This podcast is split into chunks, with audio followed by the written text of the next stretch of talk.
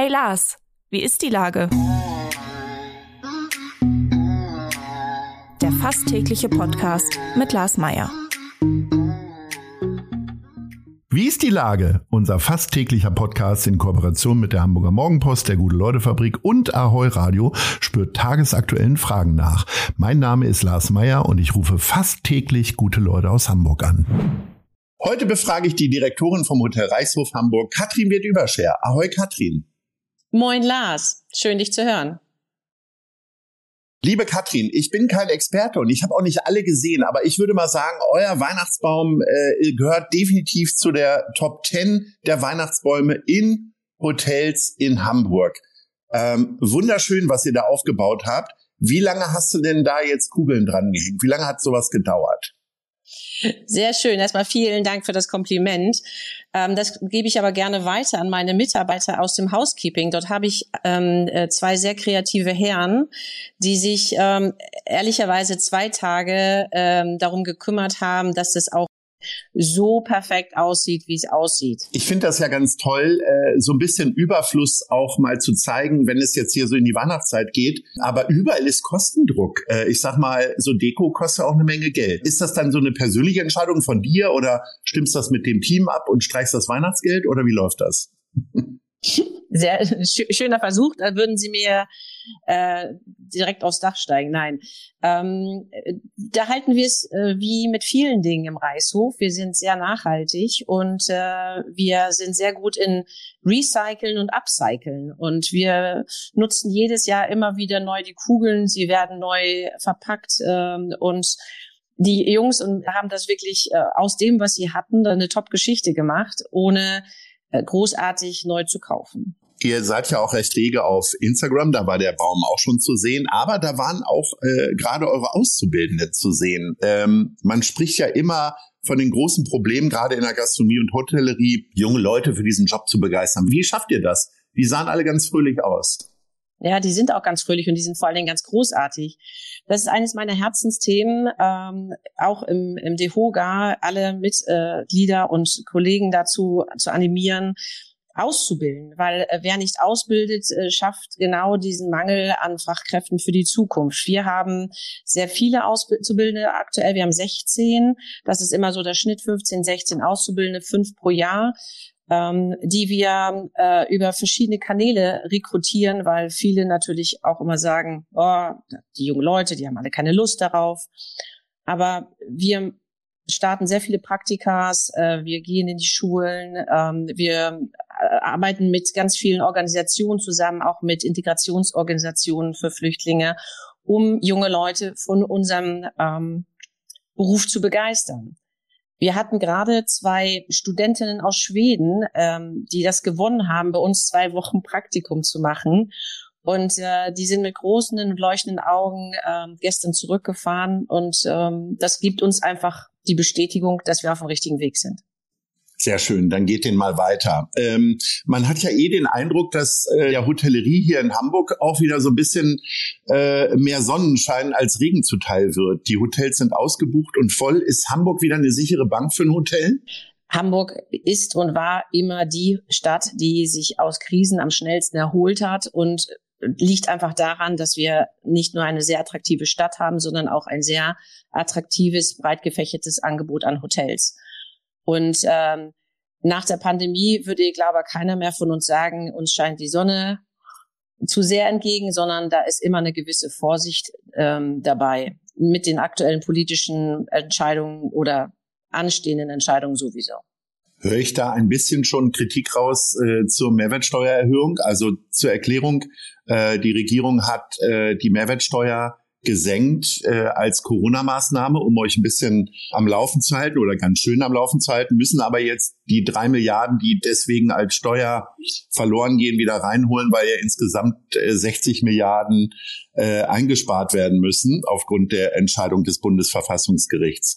Äh, wie macht sich das jetzt für euch bemerkbar oder wird es sich bemerkbar machen? Na, erstmal Vielen Dank und ich hoffe, es verzeiht mir jeder äh, Finanzminister und Senator, aber ich, wir empfinden es als totale Milchmädchenrechnung, äh, dass dort die Steuereinnahmen reinbekommen, wieder reinkommen werden. Ähm, ja, die Mehrwertsteuer wurde gesenkt in, äh, während der Pandemie, aber äh, unser Bundeskanzler hat auch klar äh, gesagt, dass diese Mehrwertsteuer nie wieder erhöht wird. Hintergrund hierzu, in 23 anderen europäischen Ländern ist die äh, Mehrwertsteuer für Speisen und Getränke ähm, auf einem niedrigeren Niveau und äh, wir werden mit sieben Prozent gut dabei.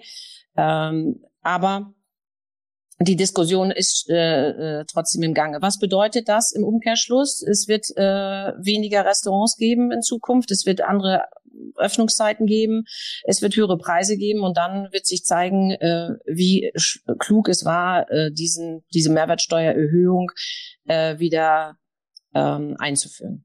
Jetzt könnte man ja eigentlich auch einfach nur die Preise erhöhen. Das hat es ja jetzt in der Vergangenheit schon häufiger gegeben aus unterschiedlichen Gründen, äh, Stichwort Mindestlohn und so weiter, steigende Energiepreise. Ähm, ist nicht am Ende die Kundin oder der Kunde derjenige, der benachteiligt wird? Am Ende werden alle benachteiligt, ähm, weil wer klar rein aus Kostendruckgründen äh, müssen die äh, Gastronomen und die Hotels ihre Preise anpassen äh, oder die Leistung anpassen, eins von beiden. An der anderen Seite äh, der Gast äh, hat auch nicht mehr Geld in der Tasche trotz Erhöhung des Mindestlohnes, weil äh, insgesamt wird es äh, weniger Nachfrage geben und dadurch wird es am Ende äh, keine Gewinner für diese für diese Erhöhung geben.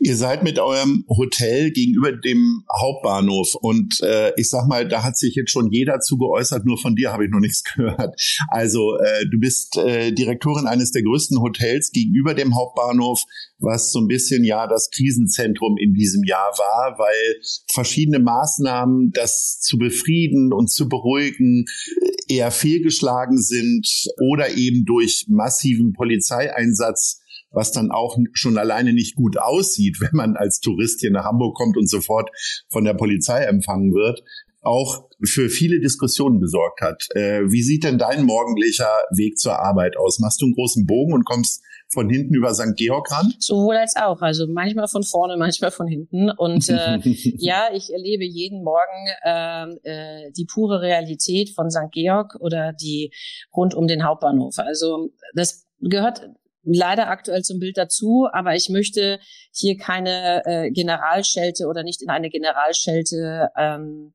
einstimmen. Ich finde es richtig und wichtig, dass man erkannt hat, dass Maßnahmen äh, getroffen werden müssen. Natürlich haben wir sehr, sehr vielschichtige Probleme rund um den Hauptbahnhof. Wir haben viele Schutzsuchende, wir haben äh, viele Obdachlose, wir haben äh, Crack-Abhängige, die leider schwer äh, ja zu äh, leiten sind und äh, mittendrin äh, eines der am meisten befahrenen äh, Bahnhöfe in ganz Europa.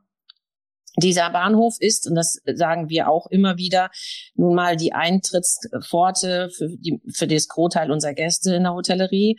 Und deswegen ist es wichtig, dass rund um den Hauptbahnhof, am Hauptbahnhof sehr gute und starke Maßnahmen äh, getroffen werden, um diesen Bereich zu beruhigen und äh, zu einem positiveren Willkommensort wieder zu machen.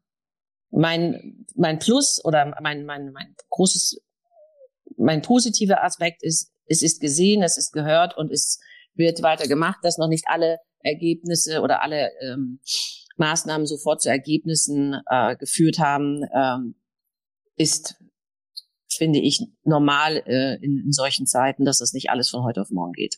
Aber man ist an diesem Thema dran und wir arbeiten alle mit. Jetzt haben wir über zwei negative Punkte gesprochen. Äh, wie sieht denn deine Bilanz aus? Du machst das seit 2019, hast also quasi ähm, kurz vor der Corona-Pandemie äh, angefangen im Reichshof. Äh, war das jetzt so das erste halbwegs normale Jahr für dich? Das kann man so sagen, ja. Also was auch immer normal in der Hotellerie heißt, aber vom Geschäftsjahr äh, hat sich das äh, ab seit April zu einem äh, positiven und äh, erfolgreichen Jahr gewendet. Wir kommen zu unserer Kategorie Nice oder Scheiß.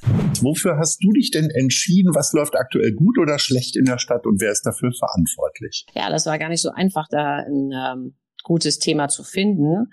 Und wir haben auch über eins schon tatsächlich gesprochen, und das ist eben die Maßnahmen, äh, die getroffen werden rund um den Hauptbahnhof. Und das Wichtige dafür ist für mich, dass ähm, sowohl die Politik als auch die Wirtschaft sich regelmäßig ähm, trifft, sich austauscht und über Maßnahmen berät. Und das ist ein wichtiger Punkt für die Zukunft, um den Bahnhof wieder zu einem Erlebnisort zu machen. Du rufst also zu konstruktiven Diskussionen auf. Wir hatten ein sehr konstruktives Gespräch, liebe Katrin. Ich wünsche dir äh, einen wunderbaren Jahresausklang und sage Ahoi. Ahoi, Lars. Ciao. Dieser Podcast wird präsentiert von der Gute-Leute-Fabrik, der Hamburger Morgenpost und Ahoi Radio.